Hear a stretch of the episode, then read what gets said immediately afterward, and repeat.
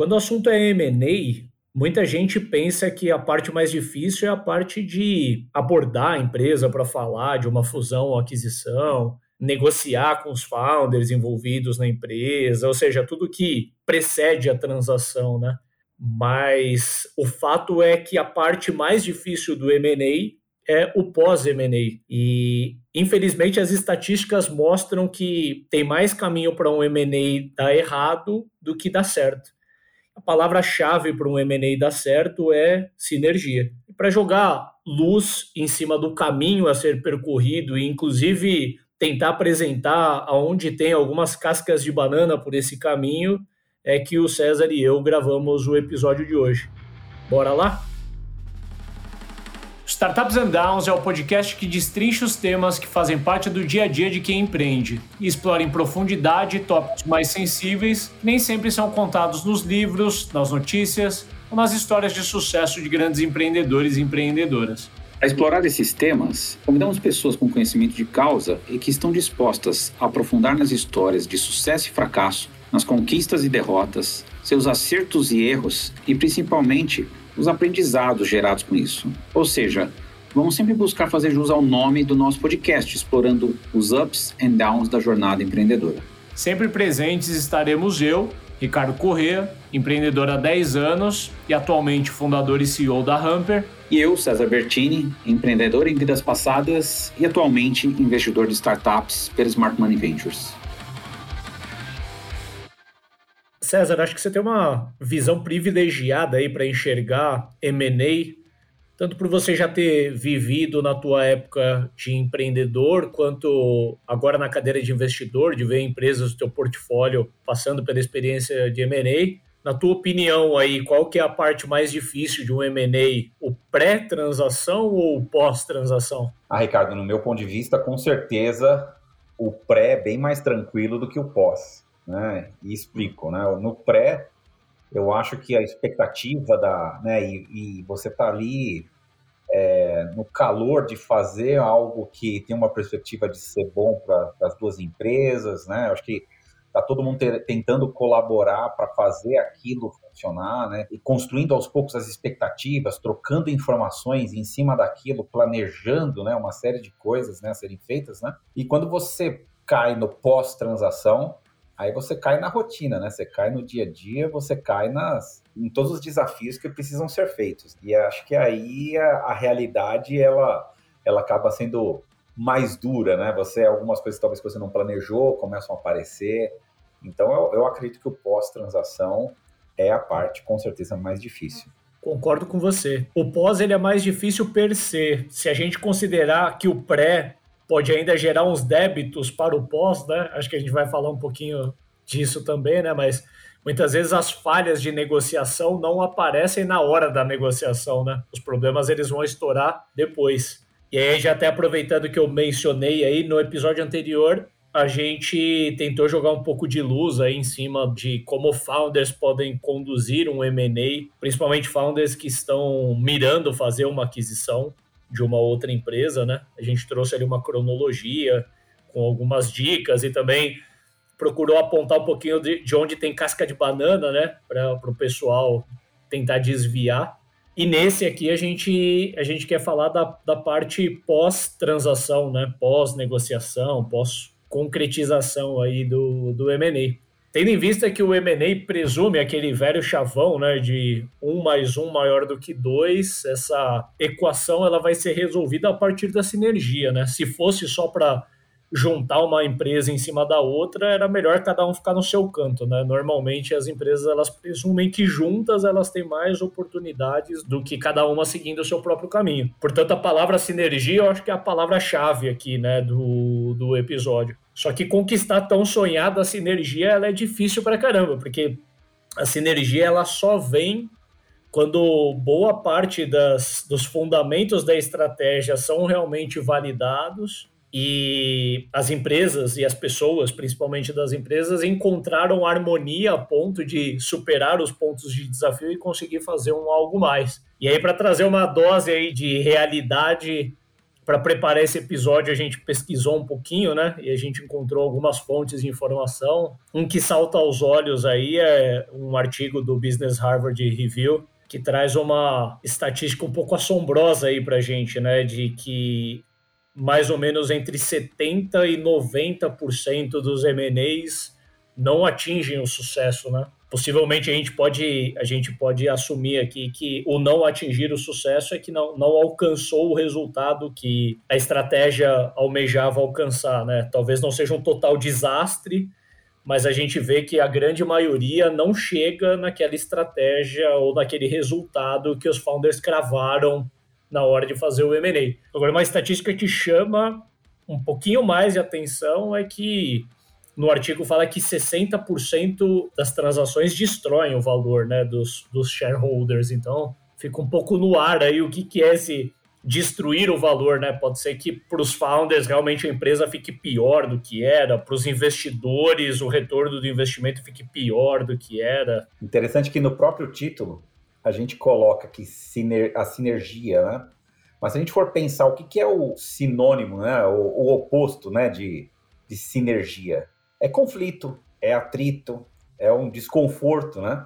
E a gente talvez no pré a gente não trabalha tanto as questões, essas questões de atritos possíveis, né? A gente só trabalha o caminho perfeito, o caminho feliz, né, da sinergia. E essa estatística o que ela assusta é que por mais que as sinergias sejam boas, me parece que a força, né, contrária às sinergias, que é esse atrito, né, esse desconforto, esse desalinhamento, né, ele parece ter uma força muito maior né, sobre o resultado que um M&A pode dar. Né?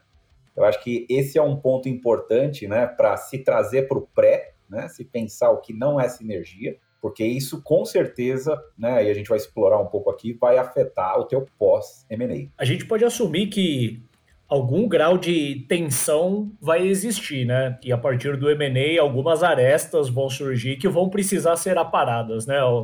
Alguma dose de tensão, de atrito é tolerável, tá até presumida já no M&A. Eu acho que quem está entrando numa transação dessa tem que preparar bem o espírito, porque vai né, sair do. Acho super pejorativo o termo, né? Mas vai sair ali da zona de conforto e vai entrar num, num mundo um pouco desconhecido. Agora, se o grau de caos ele for acima do tolerável, aí a tal sinergia ela não vai ser alcançada. E queria, assim, indo, indo para as cabeças aí para falar de sinergia, começar puxando com você o que, que a gente considera os principais ofensores aí, né, da sinergia ou dos M&As estudados aí, sejam M&As públicos que a gente consegue perceber que não deram tão certo ou M&As mais restritos a, ao nosso conhecimento. O que, que a gente pode apontar aí como principais pontos de fracasso para nossa audiência desviar aí dessas cascas de banana? Eu gosto de falar sempre do comportamento, né, Ricardo? Eu acho que vou trazer uma, uma questão comportamental aqui, que muitas vezes os envolvidos eles têm uma atitude um pouco arrogante durante esse processo. Ou são presunçosos de talvez por ter só assinado o cheque ou ter feito, né, ou assinado o contrato, né, da, do M&A,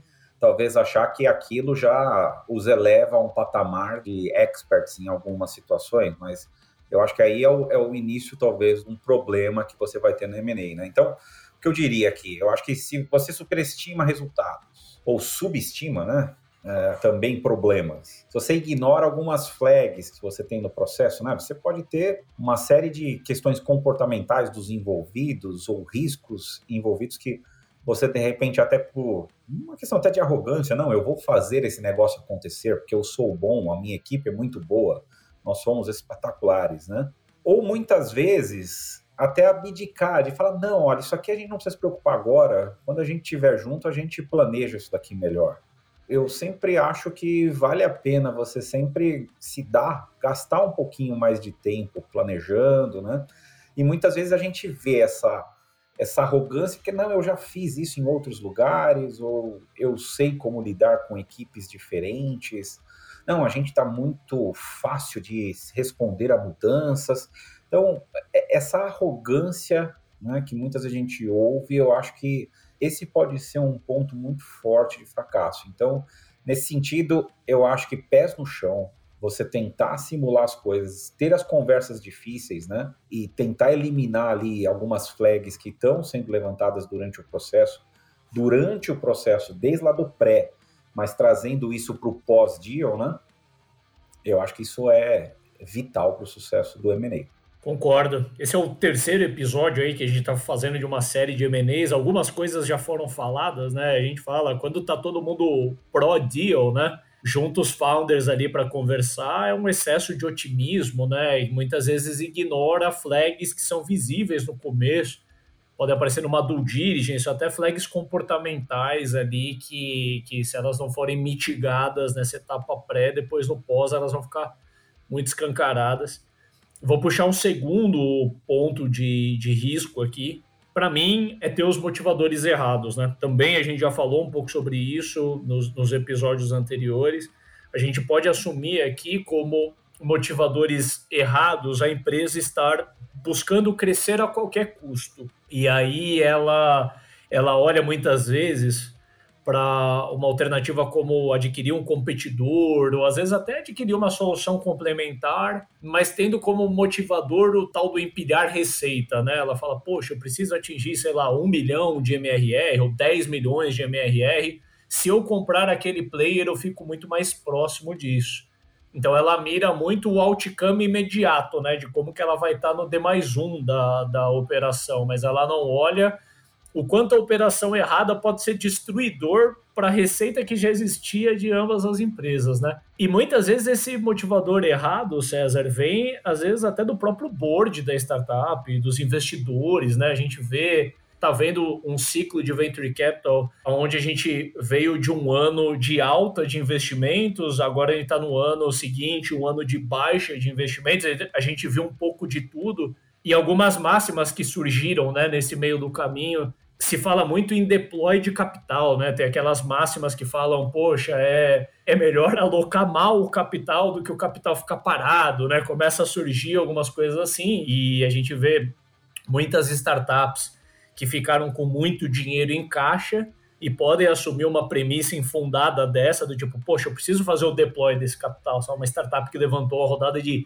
100 milhões lá, tá parada no caixa, ela, a startup está sofrendo pressão dos investidores para usar e ver no M&A como uma saída ótima, né, para fazer o deploy daquele capital, que está comprando receita, está comprando time, está comprando produto, tudo que é difícil para uma startup fazer. Só que, de novo, né, se o M&A não presumir uma sinergia, pode levar ao fracasso, né? Essa questão né, do, do deploy que você falou é interessante, né? Porque olhando do ponto de vista do investidor, né, ele está querendo o retorno do capital. Então, ele está jogando o pepino ali pro. Ele não vai executar, né? Então o pepino é do founder ali, dos gestores, né? Vocês vão ter que fazer esse negócio acontecer, né? Então ele está Pô, eu confio demais em vocês. É, é, é uma situação até meio confortável, né? De falar, cara, o dinheiro eu já te dei. É o que eu chamo de vai lá, filhão, né? Tem hora que o investidor dá um é. tapinha no ombro do founder e fala, vai lá, filhão. É. Então, a gente falou no, nos outros episódios, né? Tomar um pouco cuidado com alguns vieses, né? Com quem você se aconselha, como que vai ser, né? E os vieses, eles podem ser contextuais, né? Não é que a pessoa tem esse viés. De repente, por uma situação, tem muito dinheiro ali alocado, esse dinheiro precisa ser gasto, de repente vai dar uma. vai ser mais otimista do que deveria ser, né? Vai é o que eu falei no outro, né? Vai ignorar algumas flags no processo de repente, porque confia demais na equipe, né? Quando eu falei da arrogância, muitas vezes não é só a arrogância do founder, né? Pode ser a arrogância dos próprios investidores de achar que aquele time é espetacular e que ele vai fazer tudo, né?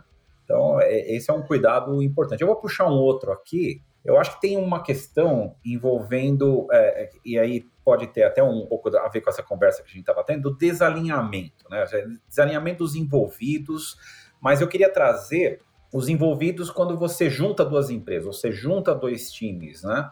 Nesse momento, quando você traz essas pessoas para trabalharem juntas, se as regras não estiverem bem esclarecidas, se a regra do jogo não estiver clara, se você deixar as coisas meio obscuras ou definiremos em algum momento e você não define o quando isso vai estar definido, eu acho que você gera um estado de atenção constante. Então, má estruturação de governança, como que vai acontecer as coisas depois do cheque assinado, para mim isso é um crime assim mortal para o sucesso do M&A. Talvez ele não mate, mas que ele vai deixar algumas arranhaduras na lataria, ele vai deixar. Perfeito. Eu vou puxar um quarto ponto que muitas vezes ele é mapeado, mas ainda assim ele é subestimado, que é o choque de cultura que vai existir entre as empresas. Né? Nas conversas prévias, principalmente quando se trata de duas startups, parece que as empresas elas são muito parecidas, mas é no dia a dia que a gente percebe naturalmente as, as diferenças. As, as origens são, são diferentes, né? A, a linha de pensamento, a começar pelos founders, né? Os valores da empresa, pode contar que vai ter algum choque. E aí é importante já ter isso previsto para saber como mapear.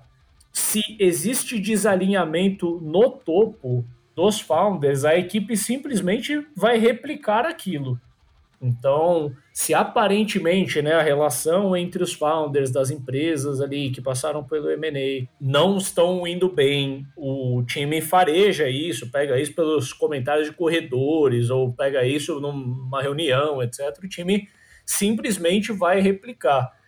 E aí talvez um dos maiores ofensores para a sinergia de um M&A é entrar uma cultura de nós contra eles, né? Você tem quase que duas empresas vivendo uma guerra civil dentro de uma empresa, né? Talvez esse seja o maior ofensor aí para o único beneficiado nessa história é o concorrente dessa empresa que fez M&A, né? Todo o resto tá lascado. E tem um ponto aqui que me vem na cabeça, né? Você falando dessa questão do desalinhamento, né?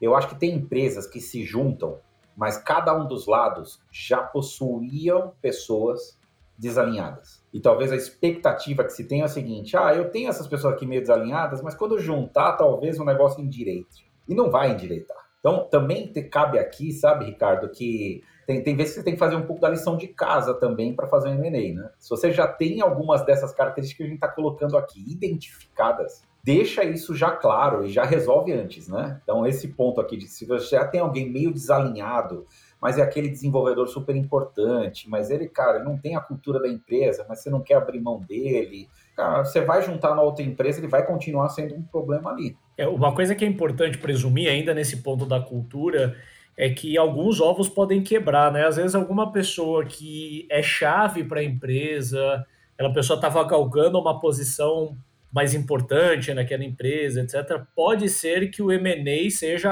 a pá de cal para aquela pessoa pular fora, né? Ela fala, poxa, se eu já estava com uma dificuldade de ocupar um lugar estratégico na estrutura que eu estava, agora numa estrutura maior, que às vezes tem redundâncias de papéis e tal. Então, é uma coisa importante que precisa estar tá mapeada, que alguns talentos importantes podem debandar aí a partir da operação. Excelente. Vou puxar aqui um, um outro ponto que acho que tem um pouco do que a gente falou das sinergias e tudo mais é a falha da estratégia. Fracassar porque a gente falhou na estratégia. A falha na estratégia, eu acho que está muitas vezes vinculada, Ricardo, talvez com a pressa de se fazer as coisas. O, a gente vê muito, muito processo de M&A, talvez aquele, ah, se a gente não fizer agora, a gente vai perder uma janela de mercado. Ou se a gente não fizer agora, talvez um concorrente vai atravessar a gente, ou outro concorrente vai fazer um outro movimento e aí você fala, pô, tá mais ou menos alinhado? Então lá, vamos fazer e a gente constrói junto no pós. E aí você vai, quando tiver junto morando no mesmo teto, aí a gente vai ver a, a quantidade de problemas que poderiam ter sido resolvidos se tivesse gasto um pouco mais de tempo na estratégia, ou seja, feito um pouquinho melhor o planejamento e trabalhasse um pouco melhor em quais são os passos necessários para que aquele planejamento ou aquelas sinergias que você mapeou, que elas tenham uma execução digna para você alcançar minimamente os resultados. Né? Então, tanto a estratégia no plano quanto a estratégia, ou seja, mais a tática né, de como você vai executar as coisas e fazer as coisas acontecerem, se você não gastar muito tempo com isso, né, no pré, você vai ter o seu pós extremamente afetado e isso pode ser a diferença entre o sucesso e o fracasso. É, e tem um ponto de risco aqui na execução, e falando parece até bobinho demais, mas não é, que é as empresas, as equipes no pós-M&A continuarem operando como elas operavam anteriormente, né? Simplesmente continuar fazendo o que elas já sabiam fazer, né? Eu acho que isso é uma grande falha de estratégia também. Eu acho que tendo apontado algumas das principais cascas de banana aí que tem envolvida nesse processo, acho que vale a gente tentar trazer um caminho aqui para ajudar nossos ouvintes a não fazerem parte das estatísticas ruins que a gente falou ali no começo do episódio, né? Vamos tentar pegar essa palavra-chave sinergia e destrinchar. Para você, César, qual que é o momento que começa a se falar da estratégia de sinergia aí num, num deal de M&A? É, eu acho que a sinergia ela é o que atrai, né? Vamos pensar que o que atrai é, é, quando você enxerga que existe alguma sinergia entre as duas empresas. Né? Então, é da onde que surge o interesse de eu falar com a outra empresa e vice-versa, porque a gente mapeou uma sinergia possível entre as empresas. Então, você já começa a conversa com sinergia, né? Só que essa conversa com sinergia, ela talvez ela, ela não possa parar só na primeira página ou só no enunciado ou só na manchete da sinergia. Né? Nós juntos vamos ser maiores e vender mais. Para isso acontecer, tem uma série de coisas que precisam acontecer. Então, eu acho que o primeiro ponto aqui é que gasta mais tempo conversando como essas sinergias podem ser exploradas. E não só o que, quais são as sinergias. Gasta um pouco mais de é, como é que a gente executaria isso, como é, qual é a sua visão em torno dessa sinergia, Deixa o outro lado, né? Ouve os dois lados. Como é que você faria para isso acontecer? Como é que a gente juntos poderíamos fazer isso realidade, né? Então, discute a estratégia envolvida em cada uma das sinergias durante a negociação. Não deixa só para depois. Logicamente, você não vai chegar no nível de fazer um plano todo detalhado ali antes de assinar um cheque, até porque quando você está negociando, tem uma série de questões de talvez de sigilo, né? Que você não vai querer abrir, é um ritual ali, né? Mas o quanto mais, se você não está entregando a fórmula da Coca-Cola para o outro lado, você pode gastar mais tempo né, entendendo como que ele pensa e também expressando como é que você pensa em construir essas sinergias. Eu acho que isso, Ricardo, ele no final das contas você está criando as fundações mais firmes para que seja construído primeiro uma relação entre os envolvidos e que haja um alinhamento, talvez, de pensamentos, né? De como é que a gente vai fazer esse negócio. Você não vai ser pego de surpresa, de repente, lá no D mais um, depois de assinado, né? Com ideias que vocês nunca discutiram. Boa, puxando aqui, né? Você falou do D mais um, queria começar por ele, né? Acho que o primeiro dia do, do MNE, né? Pós, passou toda a fase que você falou, que está acontecendo ali concomitante com a negociação, com a due diligence, com a fase de contratos. As pessoas envolvidas já estão falando da estratégia, mas eu acho que o D mais um ele é um dia muito importante para alinhar os ponteiros dessa estratégia, porque é o dia provavelmente que é comunicado com as equipes com os clientes e com o mercado. Então é fundamental alinhar bem esses anúncios, tomar cuidado para os eventos acontecerem na ordem certa, né? Precisa saber as doses certas de informação que vão ser abertas em cada um desses meios. Por exemplo, o press release ele vai ter um teor mais estratégico, né? Uma visão mais mercadológica. Precisa definir bem se vai abrir valores ou não para o mercado, se vai abrir participações ou não, né? Talvez detalhes muito técnicos do M&A possam ficar de fora e o foco do press release pode ser algo mais voltado para assim, o que, que o mercado ganha a partir daquela fusão ou daquela aquisição. Agora, já para os clientes das empresas e para os times, na minha opinião, a comunicação ela precisa ser mais detalhada, porque aonde existe lacuna de entendimento, César, é onde vão ter as lendas urbanas, né? Então, toda a estratégia, principalmente uma estratégia pronunciada por um founder, ela parece ser maravilhosa, né? Poxa, a gente juntou aí agora juntos as marcas mais fortes, a gente agride mais o mercado, etc e tal. Mas as equipes, elas já vão começar a se preocupar assim, e mas a outra empresa lá também tem uma área igual a área que eu trabalho. Será que vai consolidar? Será que alguma delas vai deixar de existir? E aí, na falta né, de informação, nas lacunas de informação, a galera vai começar a deduzir o que eles acham. Cliente, mesma coisa. Será que o cliente usa um produto e o cliente conta com risco assim, nossa, será que esse produto que eu uso vai ser descontinuado a partir desse M&A? Deixa eu já começar a me movimentar aqui, né? Ele já está cotando com o teu concorrente, que é tudo que você não quer, né? Então, nessas comunicações, na minha opinião, em especial no que tange ao time e aos clientes, precisa dar uma ênfase muito grande. É, a palavra-chave, né, Ricardo, é comunicação. Você colocou bem aí, né, de um comunicar bem, né, e ter, ter aí alguns passos aí quase que obrigatórios dessa comunicação, mas a comunicação é algo que vai permear esse processo inteiro, porque muitas dúvidas vão surgir, muitos alinhamentos serão necessários, né, e aí a escolha que você tem que fazer a partir do primeiro dia, e eu vou falar um pouco, vai, de repente os primeiros 30 dias, né? O que, que você deveria se preocupar, né? Muita gente já fala, pô, já temos que nos preocupar em integrar as equipes, né? Mas a complexidade de você integrar a equipe, e aí, e aí tem um erro sutil que eu acho que, que os founders cometem, que é os founders puxam para si essa responsabilidade da integração.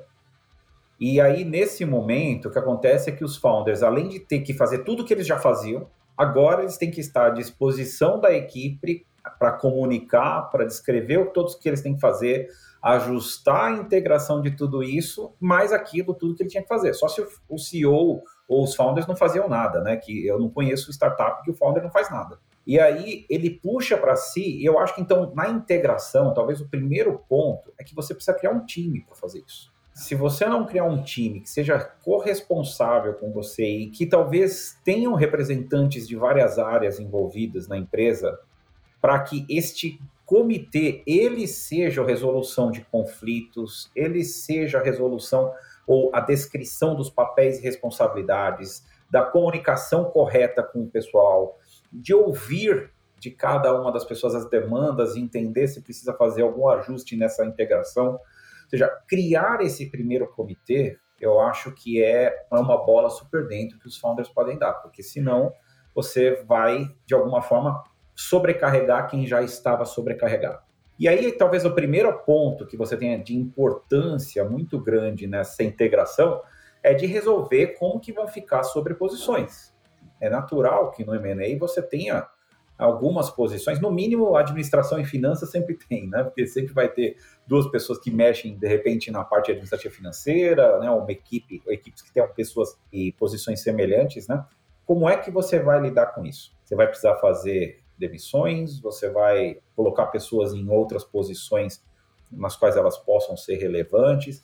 Então, esta definição da integração, ela é importantíssima e eu diria assim, não é para 30 dias. Talvez seja uma coisa para ser resolvida muito rápido. Eu vejo empresas que chegam assim, pessoal, nós integramos, mas nada muda nos próximos 90 dias, todo mundo continua sua vida normal. Pode ser uma solução. Ou você tem que agir muito rápido. Você deixar o negócio andar, passar os dias, passar as semanas, e as pessoas não entenderem qual é esse movimento, você comunicou algo legal, mas as ações de integração, as ações e a execução daquilo que você comunicou não está acontecendo, eu acho que esses primeiros 30 dias eles são vitais para mostrar para que a gente tem condição de executar esse planejamento. E nesses 30 dias, aproveitar, né, Ricardo, é um processo constante, eu acho que nesse, na integração, né, e nos outros, nos próximos 90, um ano e tudo mais, é você rever o plano já começa com esse comitê que você criou, com essa equipe, a rever o plano.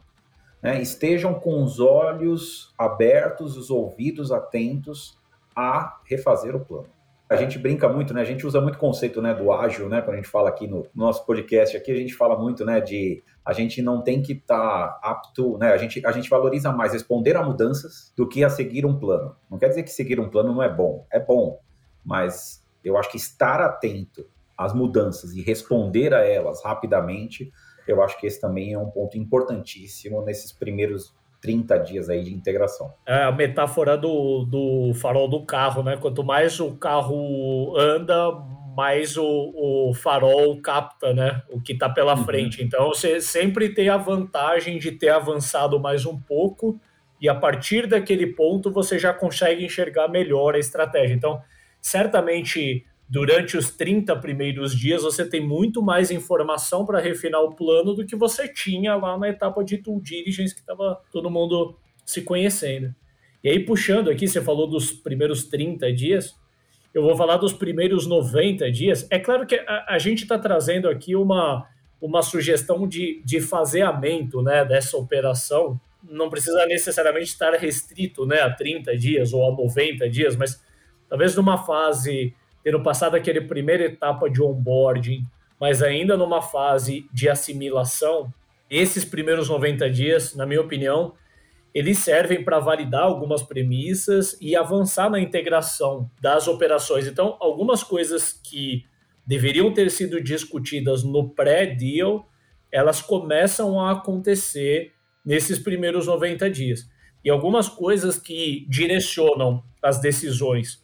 Falando de produto, por exemplo, nesse M&A presumia que um dos produtos deixaria de existir e aí toda a base vai ser migrada para um único produto, para um produto que fica, ou não, é um M&A onde um dos produtos vai atender clientes maiores, o outro produto vai atender clientes menores, ou se são soluções complementares e vai existir integração e vai existir customização de interface.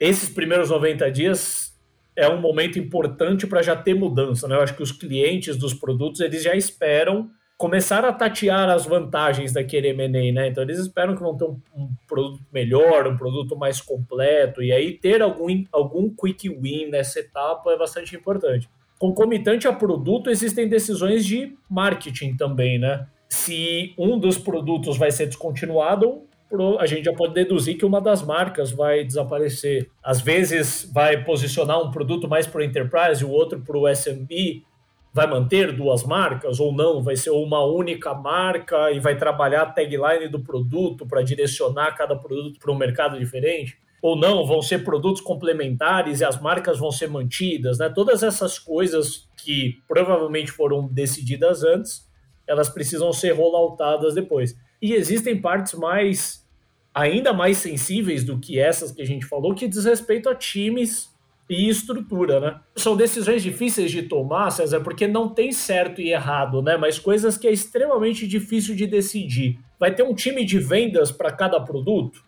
Ou não? Vai incorporar tudo num time só para que a sinergia aconteça mais rápido? Mas daí você tem dificuldades do tipo assim, poxa, mas para uma pessoa de vendas ser treinada para vender dois produtos diferentes, é difícil para caramba. A mesma coisa vai para o suporte, para customer success. Então, às vezes você tem ganhos de produtividade mantendo os times separados, às vezes você tem ganhos de produtividade é, juntando os times em um time só. Quer dizer, não tem resposta pronta para isso. Mas quem tem que montar esse quebra-cabeça são as pessoas envolvidas, né? Ou esse comitê que você comentou que provavelmente foi formado ali na origem do M&A, esse comitê ele fica responsável por ir tomando essas decisões. E uma coisa importante também é que as decisões elas podem ser tomadas levando em conta tempos diferentes, ou seja, talvez no primeiro ano do M&A seja mais interessante manter os times separados, porque os times eles já sabem, cada um trabalhar com seu próprio produto, etc. Mas, ao longo de 12 meses, ir integrando cada vez mais esses times para que aqueles dois corpos virem um corpo só. Mas isso vai acontecendo de uma forma mais smooth, numa velocidade que as pessoas consigam assimilar. Ou seja, tem muitas variáveis aqui, né, que podem determinar qual o caminho, mas certamente são decisões importantes de, de serem tomadas nos, nos 90 dias. Eu queria chamar a atenção nesse ponto, assim, uma coisa que para mim é muito perigosa é a inação durante esse período, ou a falta de decisão. Na falta de decisão, mantém os times como eram, fica muito cômodo para cada lado continuar fazendo as coisas como já eram feitas antes do M&A. Só que essa é uma das formas mais rápidas de não atingir a sinergia. E quanto uhum. mais o tempo passa, mais difícil vai ser de alinhar esses vetores. Você falou bastante aí dos 90 dias, né? Vamos jogar um pouquinho mais para frente, né? Porque já que a gente está falando das sinergias e você garantir que você obteve, né, pelo menos os, o que você tinha planejado, né? Se a gente jogar num, nos 12 primeiros meses, né? Ou seja, você espera que em 12 meses você já tenha colhido alguma dessas sinergias é, estimadas, né? Eu acho que aqui você vai ter já condições de pegar se aquelas métricas que você definiu lá no começo, o que, que era o sucesso, o que eram as sinergias, né? Você vai ter ali a clareza de se você alcançou ou não isso. Se você não tiver feito esse trabalho antes desse, né, desse primeiro ano, você errou, porque a gente só mede evolução se você medir onde eu estou para onde eu quero chegar, né? Então, ou seja, as métricas estando bem esclarecidas, depois de um ano você realmente já conseguiu encontrar se você é, chegou naquilo que almejava. Eu acho que uma questão aqui importante também para esses 12 meses, eu acho que é olhar para trás e entender a quantidade de mudanças que vocês tiveram que fazer nesse período.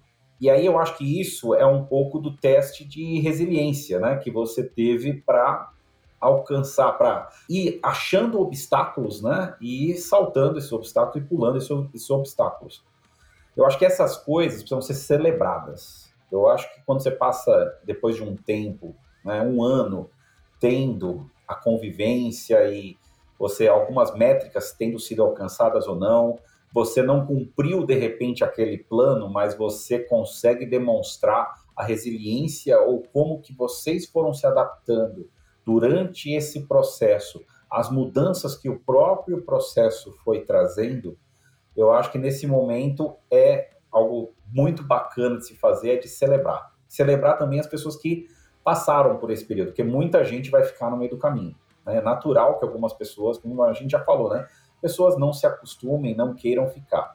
E eu acho que aqui também é um momento também de celebração que pode também virar um problema se algumas metas não foram alcançadas e alguns earnouts ou alguns prêmios não forem alcançados. Então você imagina que você comprou uma empresa, depois de um ano você vai fazer a primeira validação se aquelas metas estabelecidas ali na venda foram alcançadas para que o outro lado tenha um ganho, né, um earnout, tenha ali uma premiação por alcance de metas.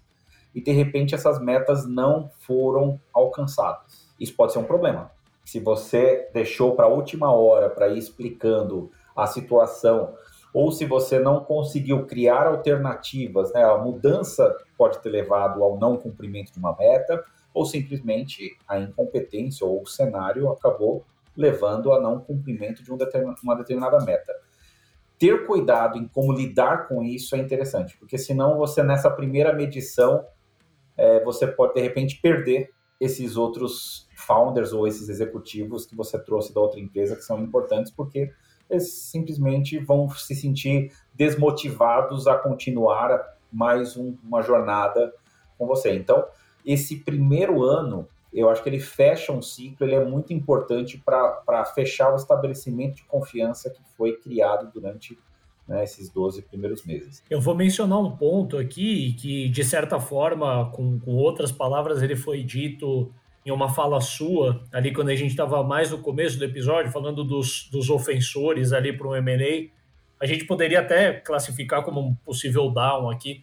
Muitas vezes a gente vê o earnout depondo contra o, o objetivo ou um earnout meio inócuo. Por exemplo, imagina um earnout, o founder ele teria que dobrar a receita do produto dele, só que aquele M&A presume que o produto dele vai deixar de existir, ou seja, né, aqui eu estou eu estou dando um exemplo um pouco esdrúxulo para ilustrar, para facilitar visualizar, mas não é difícil você ver um earnout que não necessariamente não alinha os ponteiros daquelas pessoas executivas com o objetivo do M&A em si, né? E aproveitando aqui o clima de, de downs para formalizar aqui, né? Vamos, acho que a gente foi trazendo vários ups and downs ao longo aí do, do episódio, mas Vamos tradicionalmente aí fechar com os nossos ups and downs. O que, você traria, César, de up que ajude a potencializar aí a sinergia de um M&A? Eu acho que eu, eu até eu, quase todos os pontos, né, que, que eu fui falando, acho que eu, eu trouxe isso, né?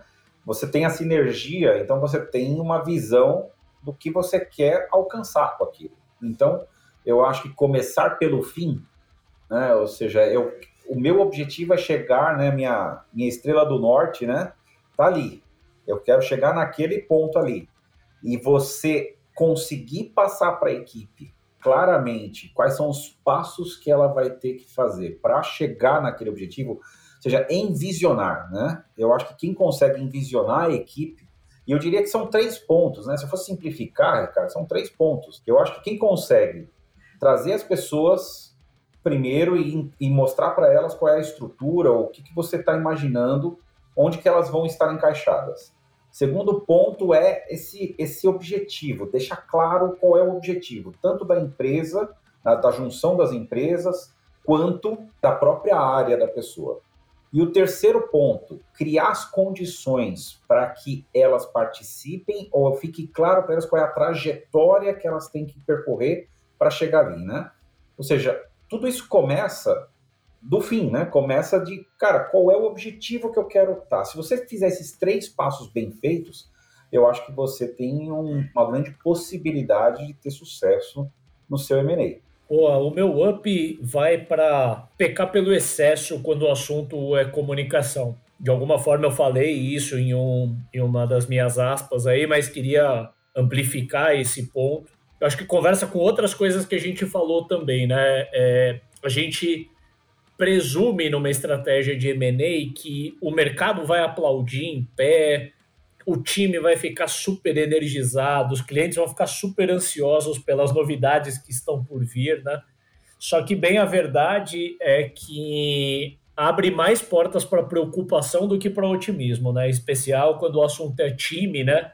O time naturalmente demonstra um entusiasmo, fala: "Nossa, que legal, agora eu estou numa empresa maior, tem mais potencial, tem mais mercado, mas no minuto seguinte está cada pessoa olhando para o seu emprego, né, para a sua função. Será que eu vou perder o emprego?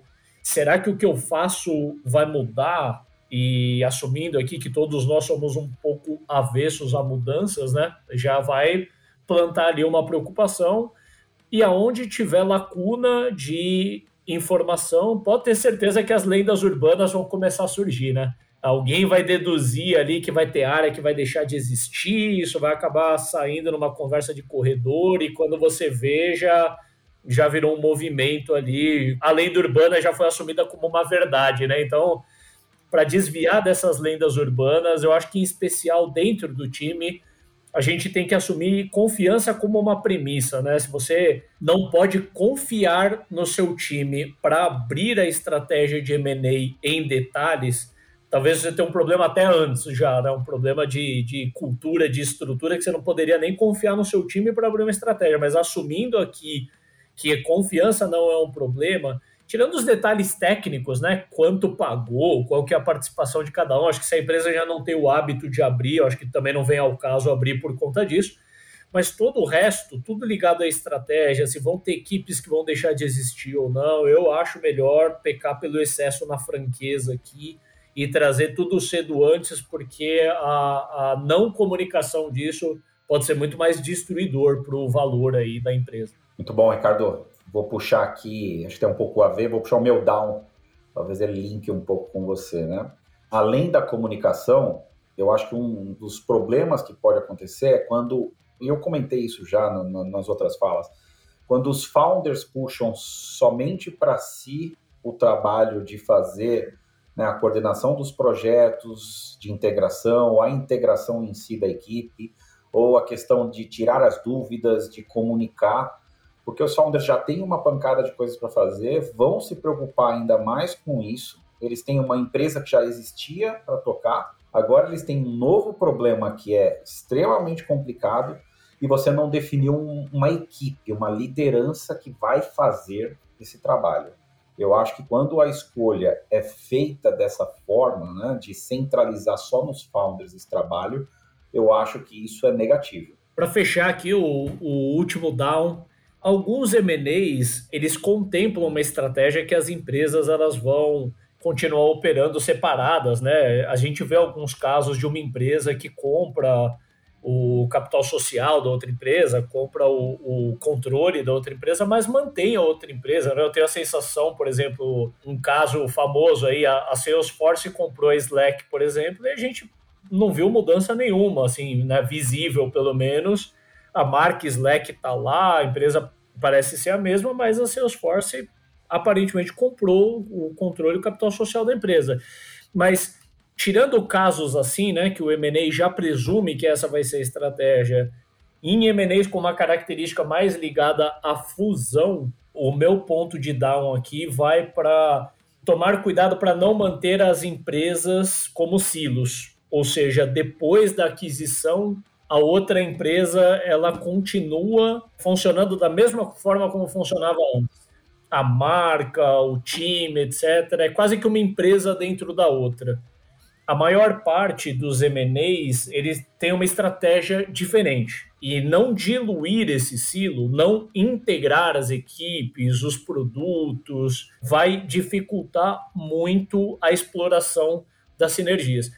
E se o M&A tem esse caráter estratégico de duas empresas virarem uma só, na minha opinião, quanto antes isso for feito, melhor Quanto mais tempo manter as empresas como silos diferentes, mais difícil vai ser de integrar isso lá na frente. Às vezes a origem do problema pode vir de coisas que você falou. A empresa ela faz a aquisição de outra sem estar tá pronta para fazer, porque ela não quer deixar passar uma oportunidade, né? Tem uma janela, ela fica com receio de deixar passar, e aí ela faz a aquisição sem ter uma estratégia declarada para aquela aquisição. E aí ela compra aquela empresa quase para estocar né, na prateleira da. Isso pode ser destruidor para o valor né, do, do ativo. Então, para mim, quanto antes a integração for feita, se vai, se vai incorporar marcas, se vai incorporar produto, já no D mais um, iniciar esse processo para que a sinergia seja alcançada. Já vão ter muitos outros fatores que vão dificultar na sinergia, né? Se a gente não fizer nem os fundamentos, pode ter certeza que aí, aí a gente está sentenciando de que a sinergia ela não vai vir. Era melhor cada empresa ficar cada um vivendo o seu mundo, às vezes faz uma parceria, né, uma integração e cada um mantém a sua, as suas particularidades, né, suas operações funcionando como, como sempre foi. Sim. Fechado? Fechou. Até o próximo então, cara. Um abraço. Um abraço. Este foi mais um episódio do Startups and Downs. Muito obrigado por ouvir a gente e se você gostou, não esqueça de compartilhar. Não deixe de nos enviar os seus comentários e se você quiser sugerir temas que gostaria de ouvir sendo discutidos, ou se você tem histórias relevantes e gostaria de vir ao programa compartilhar, acesse www.startupsndowns.com e fale com a gente. Para você que empreende e curte o Startups and Downs, eu tenho um convite. Eu faço parte de uma comunidade onde temas como este são discutidos em tempo real por quem está vivendo o desafio. Para fazer parte, acesse www.founderhood.com e se inscreva. Para fechar, vamos para o momento jabá. Se você possui uma startup em fase de tração e busca capital e parceiros para te ajudarem no crescimento, acesse www.smartmoney.ventures. E se você tem uma startup que está buscando digitalizar e escalar suas vendas B2B, acesse www.hamper.com.br. Até o próximo episódio.